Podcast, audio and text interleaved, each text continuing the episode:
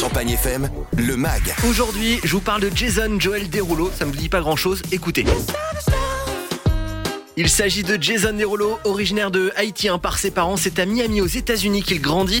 Depuis qu'il a 5 ans, il se passionne très tôt pour la musique, mais c'est 3 ans plus tard qu'il écrit déjà ses premières chansons alors qu'il n'a que 8 ans. Il prend des cours de théâtre, de danse et même d'opéra. Au lycée, il commence à se faire repérer en bossant avec quelques artistes. Il y a 14 ans, Jason participe et gagne à Showtime at the Apollo, une émission télévisée américaine où il présente ses performances artistiques. Cette émission lui permet de signer un contrat avec un label. Il en profite pour dévoiler dans un premier temps ce titre.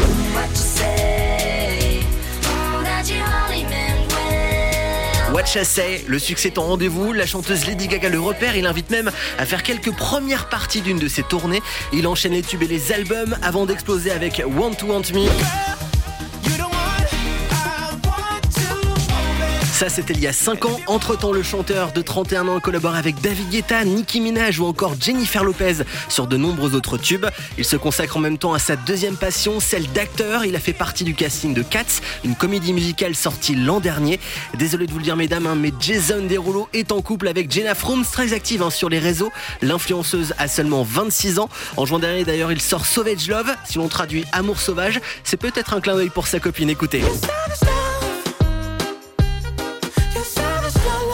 C'est super cool, c'est une reprise d'une vidéo qu'il a postée sur le réseau social TikTok. Elle avait très bien fonctionné, autant vous dire que ça va être le cas pour ce tube entraînant. Retrouvez le mag à tout moment sur champagnefm.com. Champagne